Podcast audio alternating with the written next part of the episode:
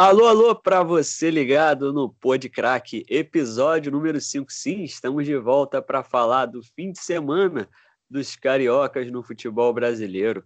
É, eu sou José Roberto Coutinho, você já me conhece, já conhece essa voz e já conhece também os amigos que eu vou apresentar agora, mas não custa nada apresentá-los novamente. Primeiramente, o cara Henrique Lima, tudo certo, amigo? Tudo certo, irmão? É, boa noite, boa tarde ou bom dia, dependendo do horário que você esteja ouvindo o nosso Pod Crack. É, sejam todos muito bem-vindos para o podcast de número 5. É isso aí. É uma das vantagens aí de se ouvir um Pod Crack, né? A flexibilização aí do horário, você ouve quando quiser, quando puder. E se quiser ouvir de novo, ouve de novo, por que não? E comigo, ele também, outro craque, Luiz Felipe Granado. Tudo certo, meu parceiro?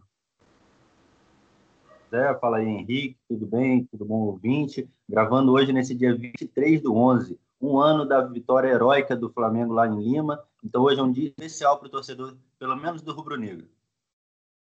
É, com certeza. Um dia muito especial para o torcedor do Flamengo, que o dia que o Gabriel acabou eternizando o seu nome na história do, do Clube de Regatas do Flamengo e um dia para sempre, não só na história do Flamengo, mas na história do futebol também. Não é todo dia que um time vira uma final de decisão continental, de, de uma decisão continental, a, a competição mais importante do continente, é, em dois minutos, né? Então, vamos que vamos. O torcedor do Flamengo está feliz, não só por isso, está feliz porque o time voltou a vencer. É, vamos então começar aqui abrindo a nossa pauta falando sobre o Flamengo, que venceu o Coritiba por 3 a 1 jogando no Maracanã no sábado. É, o Coritiba, que está afogado ainda na, na zona de rebaixamento da primeira divisão. O Flamengo que voltou a vencer, contou com os tropeços aí das equipes que estão, que estão próximas a ele ali no, no G4 e brigando, é, consequentemente, pelo título.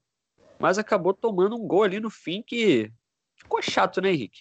Pois é, cara. É, o Flamengo aí fez um jogo, na minha visão, muito bom.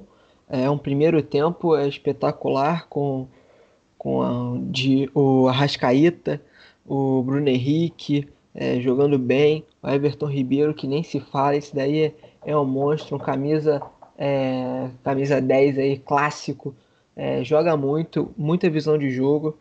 É, esse golzinho aí do filho do Bebeto, né, já no finalzinho do jogo, mas o Flamengo, cara, acho que mudou, hein? Mudou, virou a chave. Agora aí com o Rogério Ceni é, tem tudo aí para despontar no brasileiro e apresentar é, boas partidas e, e com isso resultados.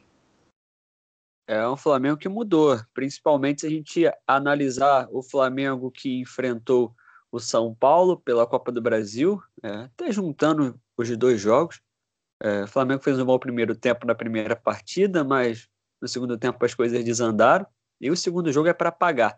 É, ô Luiz, o, o, Flamengo no fim de semana ganhou, convenceu o torcedor.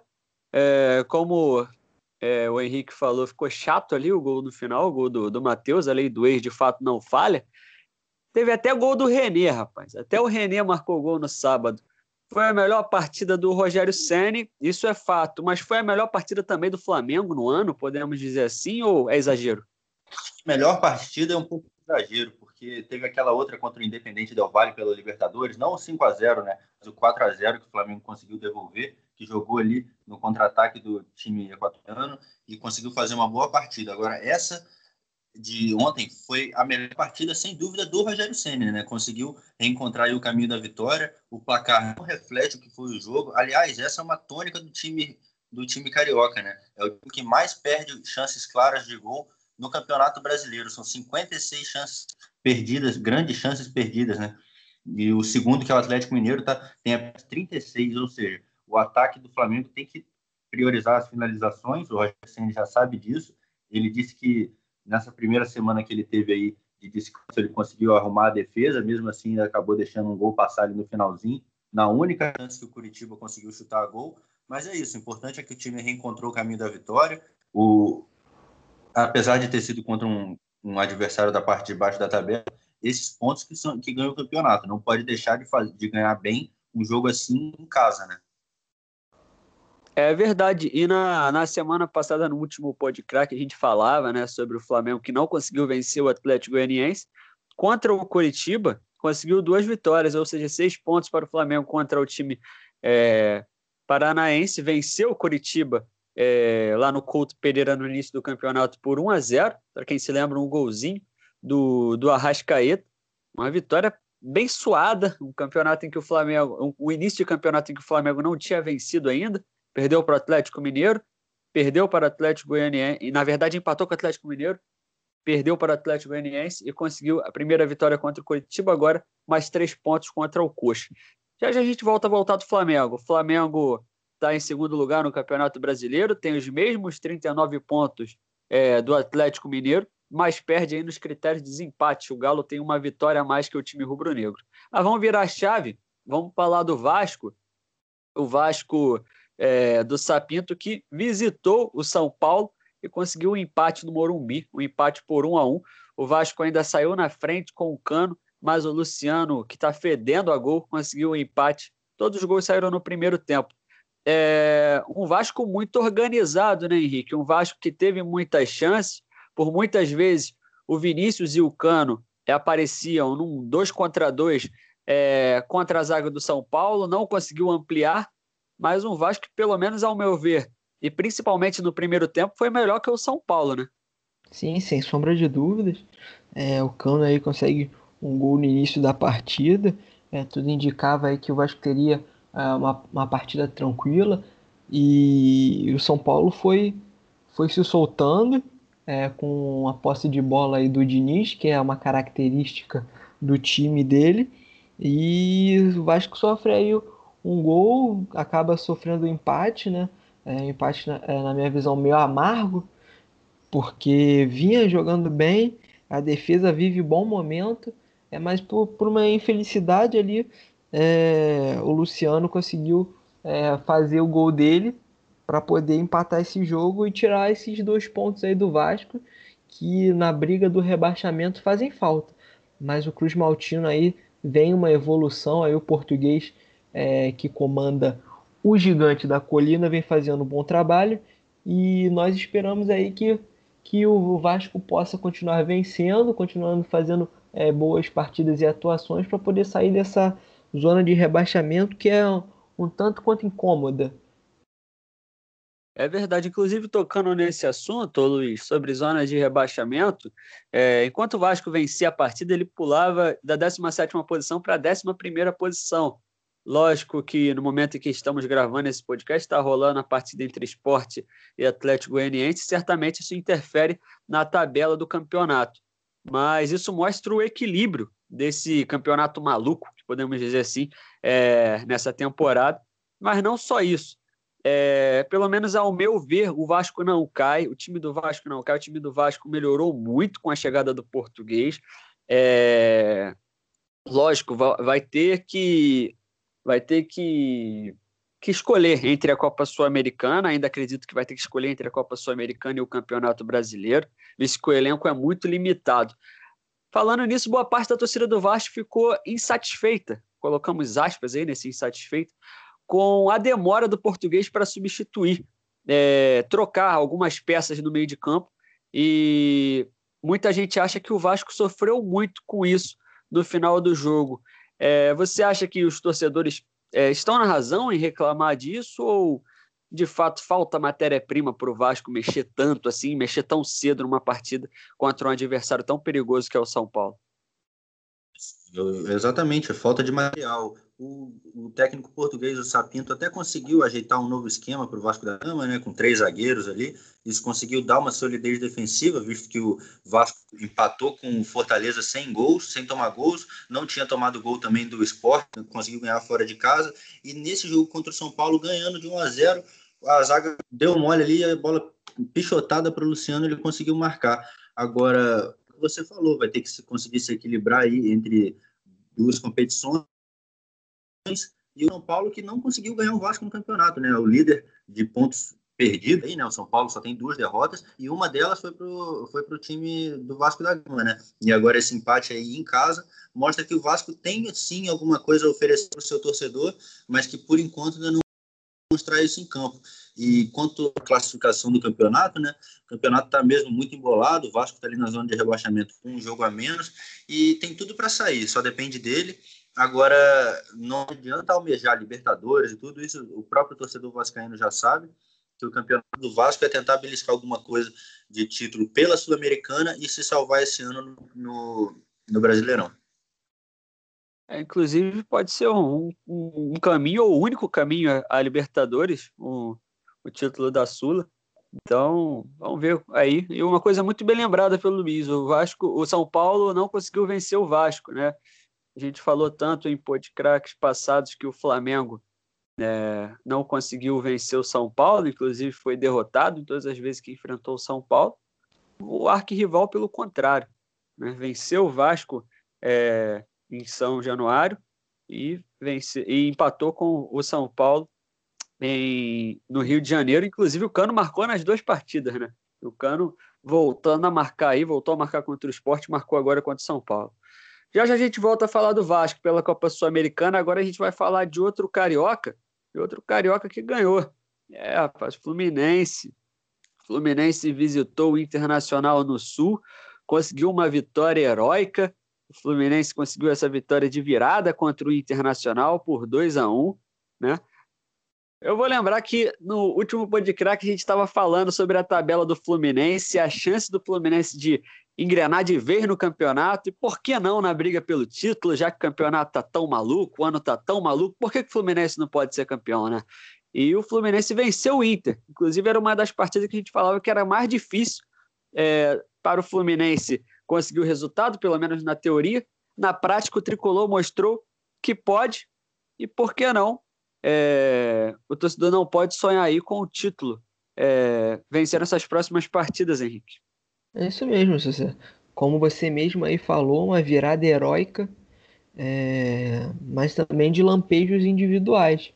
Foi uma partida de poucas chances é, para ambas as equipes, uma partida aí mais estudada e um detalhe, é uma curiosidade é, interessante, que o Fluminense quebrou um tabu, né? Tava aí há oito anos sem vencer no Beira-Rio e o Fluminense aí consolida mais do que nunca é, a sua vaguinha, principalmente no G6, mas também nessa briga aí é, pela, pelo título, quem sabe aí continuar apresentando é, boas partidas, fazendo boas partidas e, e vai ter muito trabalho ainda. Não, não tá nada garantido, mas o caminho está caminhando. O Odair Helman tá com, com um projeto bacana, é, mas tem que mudar algumas coisas. O Fluminense ainda tem uma dificuldade é, na criação, criação das jogadas, finalização para o gol, e tem uma lentidão tanto na recomposição defensiva quanto na transição do meio para ataque. Então aí são fatores aí que, que o técnico tricolor vai ter que é, se adaptar e mudar. E se quiser brigar lá, lá, lá em cima, lá no, no primeiro, segundo, aí nessa briga do topo. Entre coisas que tem que se acertar e coisas que estão sendo acertadas, o Fluminense de fato está subindo na tabela, dependente de qualquer coisa. Agora, Luiz, eu vou voltar à pergunta da semana passada, né? O Fluminense joga contra o, o Bragantino, o Bragantino que evoluiu bastante na tabela, né? O Bragantino que nos últimos jogos aí venceu e convenceu e por isso saiu da zona de rebaixamento. E depois enfrenta o, o Atlético Paranaense no Maracanã e o Vasco no Rio de Janeiro. E depois ainda, mas esse é um assunto é, para muito depois, ainda para o dia 20 de dezembro, joga contra o Atlético Goianiense, o Atlético Goianiense que está entalado na garganta do torcedor tricolor. É... O Fluminense vencer pelo, pelo menos esse aí dá uma embolada legal, né, ô Luiz? Eu falado na semana passada, né? O Fluminense pegou três pedreiras aí, né? O Grêmio em casa e Palmeiras e Inter fora. Desses nove pontos conseguiu fazer três e o importante é que vem embalado os próximos três, né? Eu quando acabou o jogo ontem, eu estava pronto para dar o destaque que o Fluminense está com dificuldade de renovar com o Dodge, né? Ele está pedindo uma, um valor muito alto para negociação. O Fluminense não consegue desembolsar esse dinheiro e por, por conta disso, meu destaque ia ser para o Iago Felipe, que conseguiu fazer uma excelente partida, mas sofreu uma lesão e agora desfalca o Fluminense ainda. Então o Fluminense vai ter que continuar contando com Yuri e Hudson ali no meio de campo e para o ano que vem tentar alguma contratação, porque o dois, querendo ou não, é um dos melhores jogadores dessa temporada, mas que o Fluminense vai ter que aprender pelo jeito a se virar sem ele, né? É o que ele, fa ele faz muito bem isso que o Henrique chamou a atenção, que é da transição ataque e defesa, né? Consegue levar a bola ali para o trio de ataque. Querendo ou não, quando o Fred não joga, é um trio de ataque muito rápido, né? Ontem o Lucas estreou, conseguiu. Um pouquinho de sorte também ajudou ele né, a fazer aquele gol, gol olímpico ali, e que para mim foi uma falha do Marcelo Lomba, né? Aquela bola não pode entrar assim desse jeito. E falando em falha de goleiro, mais um jogo que por pouco o Muriel não entrega, né? Porque o primeiro gol saiu numa falha dele, né? Que ele é, espalma a bola para frente. E depois o Inter teve um gol anulado. Que querendo ou não, a gente já discutiu aqui a questão do VAR, né? Se por algum azar do Fluminense aquele gol vale 2 a 0 logo no primeiro tempo, já o torcedor, muito torcedor tricolor, com certeza desligou a televisão naquela hora. Não esperava gol paulista né, no final do, do segundo tempo, mas é isso. O importante é que o Fluminense conseguiu para esse tabu aí, sair do Beira Rio com essa vitória, e agora tem três jogos que não tem o mesmo nível de dificuldade dos últimos três, né? Então é procurar somar os pontos em casa e depois tem o clássico contra o Vasco, né? Vamos ver o que o campeonato reserva para o tricolor. O importante é somar um jogo de cada vez e no final a gente vê, né? Já que o Fluminense só tem esse campeonato a disputar.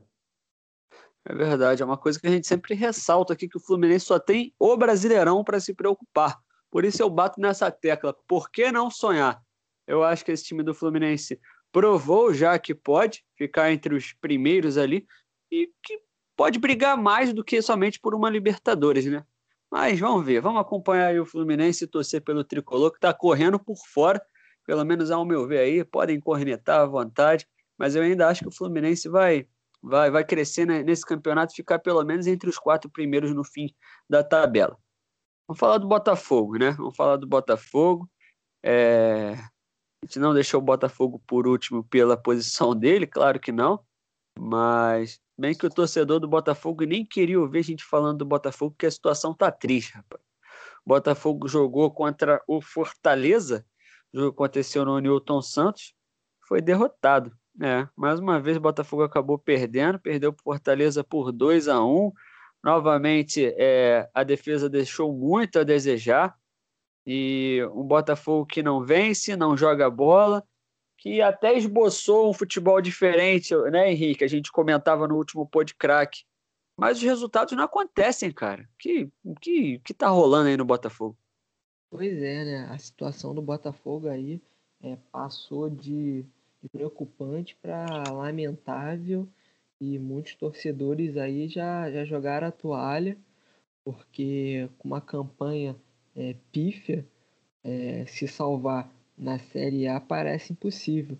O Botafogo aí precisa vencer oito jogos dos restantes aí do final desse brasileiro, agora nessa segunda etapa. E parece que, que não tem um caminho.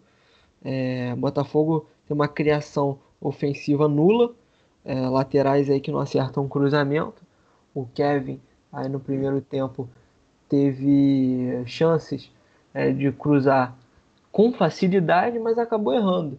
Ele tentou oito cruzamentos e, por incrível que pareça, não acertou nenhum. Um jogador que é pago para desempenhar a função dele e não acertar cruzamento é, no mínimo, preocupante, tendo em vista que é, Matheus Babi e Pedro Raul, dois, aí com, dois jogadores com, com alturas é, muito boas, né? um com 1,93m, outro com 1,92m, são bem parecidas. E é complicado, cara. Primeiro tempo aí é, foi mais do mesmo. Foi um Botafogo tentando uma pressão alta, tentando buscar o resultado, mas sem ninguém para finalizar a jogada.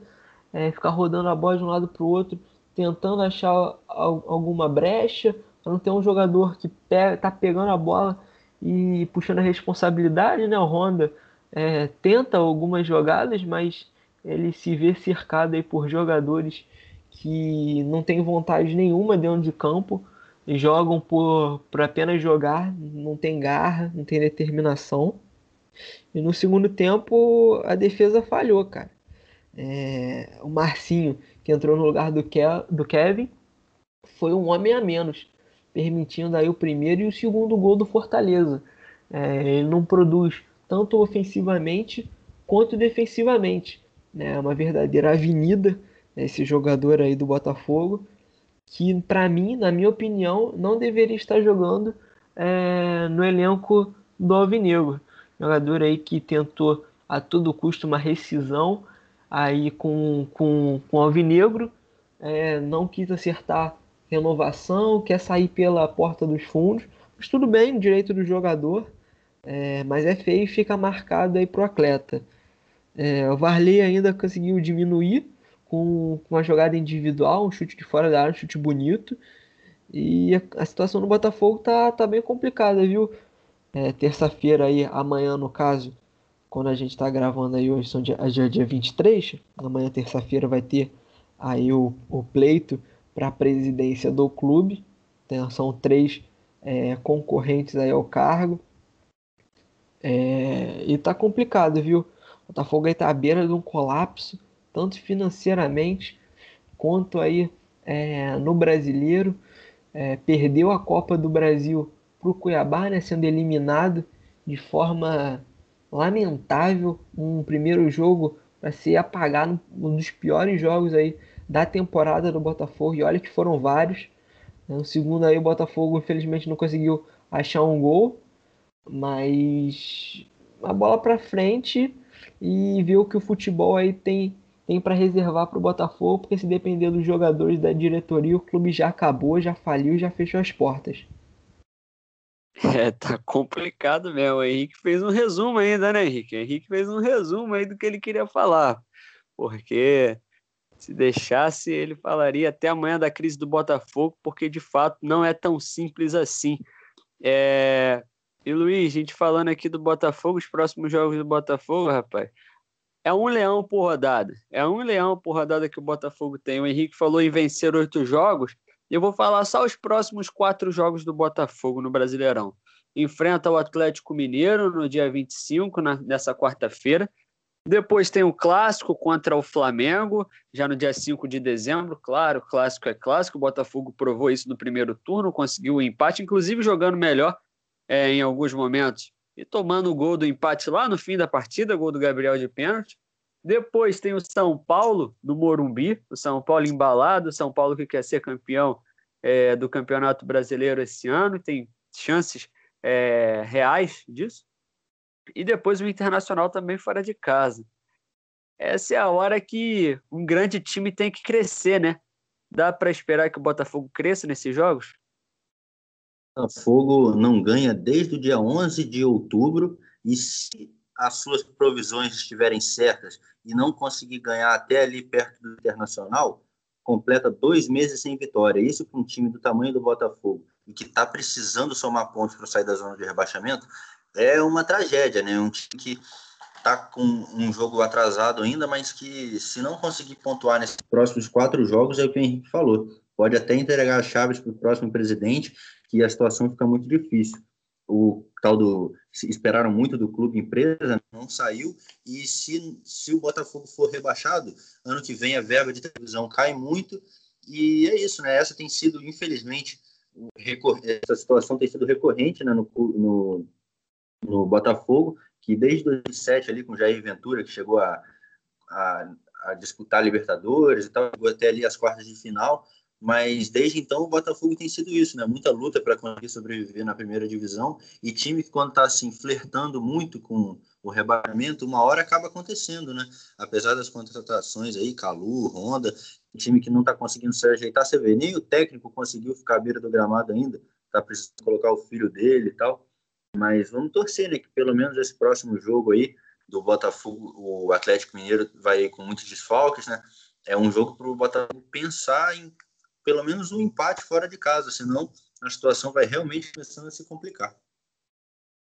E tem aquilo, eu vejo o time do Goiás, por exemplo, que está na lanterna. É... Se o torcedor do Botafogo ficar chateado comigo, me desculpe. Mas às vezes eu vejo o time do Goiás com todas as limitações jogando um futebol mais bonito que o do Botafogo. Um Goiás que venceu nesse final de semana o Palmeiras, venceu na raça, o Palmeiras estava com um homem a menos, venceu o jogo, o jogo no final da partida.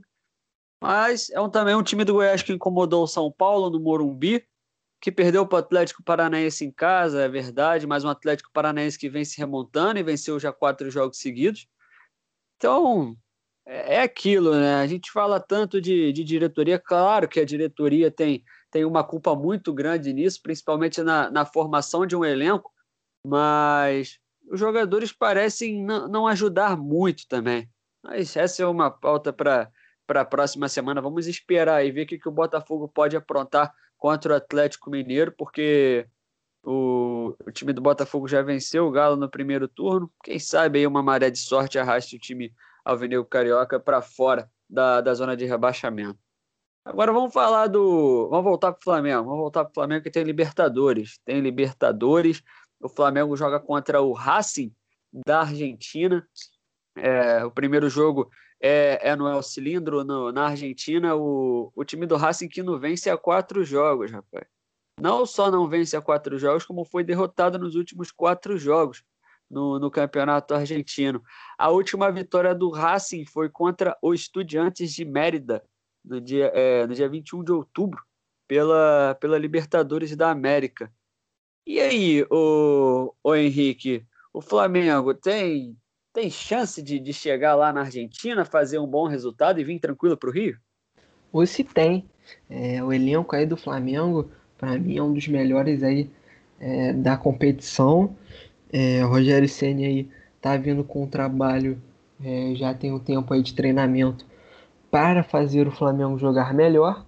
E acredito que, que tenha tudo aí para sair da Argentina é, com a classificação já praticamente assegurada e, e chegar no Rio mais para cumprir tabela e consolidar a classificação para as quartas. O Flamengo aí tem um elenco muito superior e vive uma fase muito melhor que a do Racing. É, isso é verdade. É, talvez o Henrique tenha sido até um pouco ousado nesse sentido, mas não é uma, uma opinião a ser descartada, uma, é, uma coisa que não possa acontecer. Agora, Luiz, o Racing, além dessas quatro derrotas seguidas, perdeu é, suas principais peças, perdeu o Zaratio, inclusive, que foi para o Atlético Mineiro. E, e, de fato, pelo menos na teoria, é um time mais fraco que o Flamengo. Mas o Flamengo é aquele tipo de time que se complica na Libertadores quando você acha que vai não vai. E aí, cara, o que, que você acha desse Flamengo amanhã, amanhã contra o Racing? É, nessa terça-feira contra o Racing. Dá para fazer um resultado bacana ou você acha que o Flamengo vai, vai, vai, vai, como é que se diz? Decepcionar o torcedor? Libertadores é sempre muito surpreendente, né? Por isso que é tão encantadora essa competição. Agora, o Flamengo tem notícias a comemorar, né? Que é a volta do Gabigol e do Felipe Luiz. E tirando a dupla de defesa e o lateral direito que foi embora, o Rafinha e o Pablo e não vão jogar porque foram embora e o Rodrigo Caio está lesionado, é o mesmo time que foi campeão ano passado. Então, querendo ou não, é um time muito forte que vai para campo. Como você disse, o Racing vem mal, já tem gente até pedindo a cabeça do técnico lá na Argentina, o BKSS. E é isso, o Flamengo. Eu não sei, não estou tão confiante quanto o Henrique, né, de que vai ganhar e vai voltar para o Rio só para cumprir tabela, mas é querendo ou não, o Flamengo é favorito, né? E como você disse, né, sobre decepção, é bom lembrar que na campanha do ano passado, o Flamengo também não teve dificuldade só na final. Teve aquele jogo ali contra o Emelec, que conseguiu se classificar ali com o pênalti e tal. Mas é isso, né? Libertadores é sempre um caminho muito tortuoso e quem quer ganhar vai ter que ter, além de constância, contar com um pouquinho de sorte também, né? Não, se for aquela zaga de Tuller e Léo Pereira, o torcedor vai ficar com o coração na boca, mas vai ter que torcer para eles não falharem novamente, porque nessa competição o gol fora de casa conta muito. É verdade, a curiosidade entre esses dois episódios é, é, que o Flamengo tem técnico novo, né? Contra o Emelec, como você mesmo citou, era a chegada do técnico Jorge Jesus e conseguiu reverter o jogo no Maracanã e, e a classificação, consequentemente, nos pênaltis. E agora o Flamengo está com o Rogério Ceni, né? A estreia do Rogério Ceni na Libertadores pelo Flamengo. É, e aí vamos ver, vamos ver. Eu acho que o Flamengo tem sim condições de, de passar do Racing.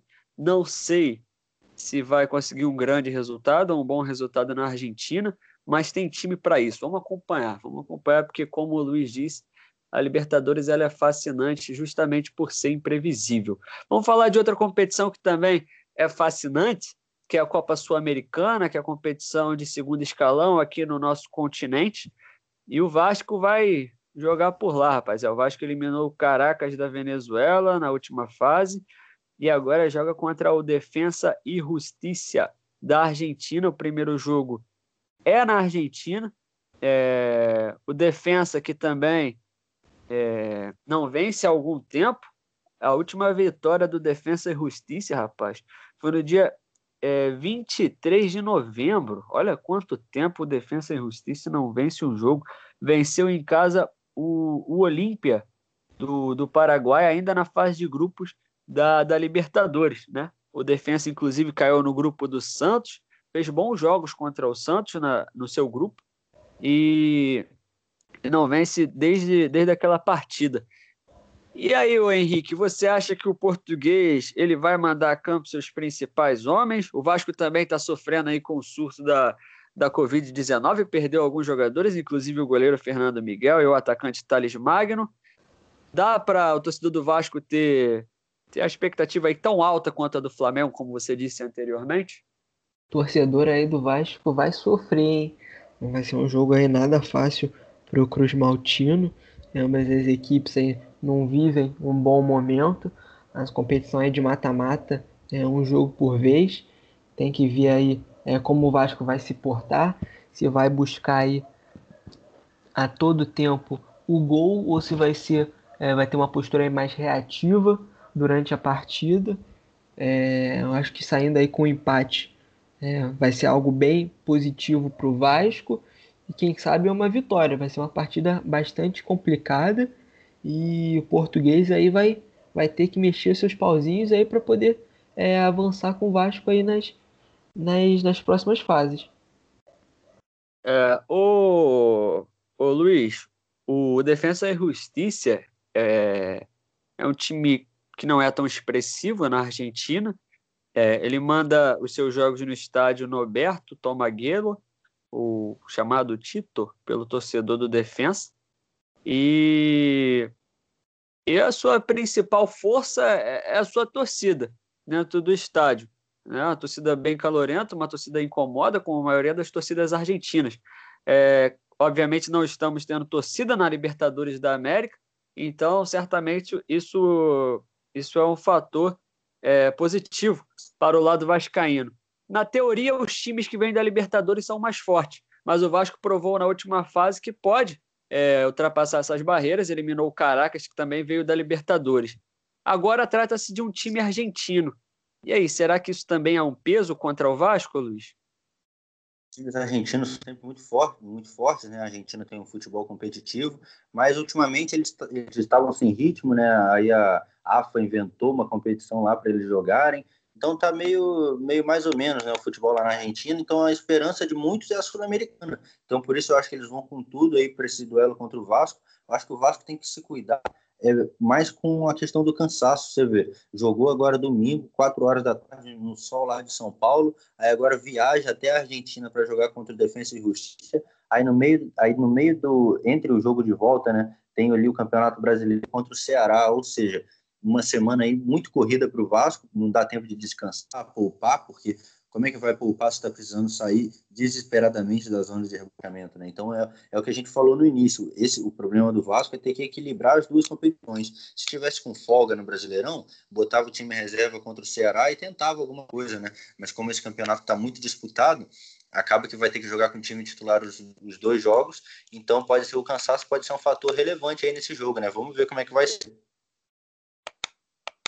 É, vamos ver como é que vai ser, rapaz. E, e, outra coisa, é difícil também poupar no elenco do Vasco, que além de ser um elenco muito limitado, e isso é um fato, é... o Vasco está convivendo aí com o surto da, da Covid-19, como a gente falou aqui antes. Perdeu muitas peças, então vai, é de fato, vai ter que fazer uma escolha. A gente já vinha batendo nessa tecla é, há algum tempo. E vamos ver aí qual escolha o Sapito vai fazer para essa partida aí contra o Defensa e Justiça, que, ao meu ver, não vai ser tão fácil assim como alguns torcedores estão achando. É... Certamente o Defensa não é um time de tanta tradição assim, mas é um time argentino, é um time que estava na Libertadores, então tem que existir um mínimo de respeito. Vamos falar então dos outros cariocas. É, vamos falar dos cariocas é, de menor investimento. O, o Volta Redonda jogou nesse final de semana. Volta Redonda está é, na Série C do Campeonato Brasileiro e jogou contra a equipe do São Bento. Volta Redonda que estava brigando ali para não cair, acabou empatando com, com o São Bento por um a um. Tá, tá quase livre aí da, da zona de rebaixamento é, o Voltaço aí nesse finalzinho de Série C. E vamos falar também da Série D, a Série D que está rolando, está na sua fase final aí da, do, da primeira fase, né? Aquela fase em que são tantos e tantos times e os times cariocas também estão envolvidos nessa competição. É... No grupo 7 da Série D, a Cabo Friense é, se garantiu para a próxima fase, acabou sendo derrotada, mas conseguiu a classificação e vai encerrar na fase de grupos em casa contra o Cascavel. A Série D, já avisando a próxima fase, provavelmente vai mandar aí um time alternativo contra o Cascavel. Pelo mesmo grupo, a portuguesa ainda tem chance de avançar, rapaziada. Precisa vencer o eliminado Toledo no Paraná. É, provavelmente também o Toledo não irá com força máxima. E tem que torcer para o Cascavel não vencer a Cabo Friense. Então isso pode interferir bastante porque provavelmente o time de Cabo Frio vai com um time alternativo e a missão da portuguesa talvez fique um pouco difícil, já que o Cascavel é, quer garantir a sua classificação, né? E o Bangu, que já está eliminado da competição, acabou é, não conseguindo os pontos suficientes para se classificar, perdeu por 3 a 0 justamente para esse Cascavel e agora vai encerrar a sua temporada jogando contra o Mirassol em casa e vai esperar por 2021 que seja um 2021 melhor para o torcedor aí alvirrubro, para o torcedor do Bangu. Essas foram as informações do Podcrack, é, episódio número 5. Aqui você fica sempre antenado, sempre atualizado sobre tudo o que rola no futebol carioca. E a gente se vê na próxima semana. Antes disso, vou pedir as considerações finais dos meus colegas, tanto do Henrique como do Luiz, porque sem eles, esse podcast aqui não aconteceria. Valeu, Luiz. Ô, Henrique, você primeiro, tamo junto. Tamo junto, é, obrigado aí a todos os ouvintes. É, desejamos aí uma boa semana para os clubes cariocas, que eles possam aí garantir os resultados positivos e nos vemos aí semana que vem com mais um Pod Crack. Valeu. Valeu, valeu também, ô Luiz. Manda aquele recado para a galera. Tamo junto. Valeu, Henrique. Valeu você, ouvinte, que ficou até agora. Se gostou, dá aquele like, compartilha com seus amigos. E é isso aí. Vamos torcer para os clubes cariocas, né? Que já foram todos eliminados da Copa do Brasil. Então agora tem que ficar ligados aí nas competições internacionais e no Brasileirão, né? É isso aí. Quem tá ligado sempre é a gente aqui do Podcrack. Você, amigo ouvinte, conhece aquele outro amigo que gosta muito de um futebol, gosta muito do futebol carioca, gosta de discutir futebol, de saber de futebol, de debater, convida ele, manda o link para ele, repassa, manda para o periquito também, para o papagaio, para o cachorro, para o tio, para o avô. E tamo junto. Na semana que vem a gente está de volta e durante a semana a gente está aqui torcendo pelo futebol do nosso estado. Pode craque, o lugar onde até você é craque. Valeu!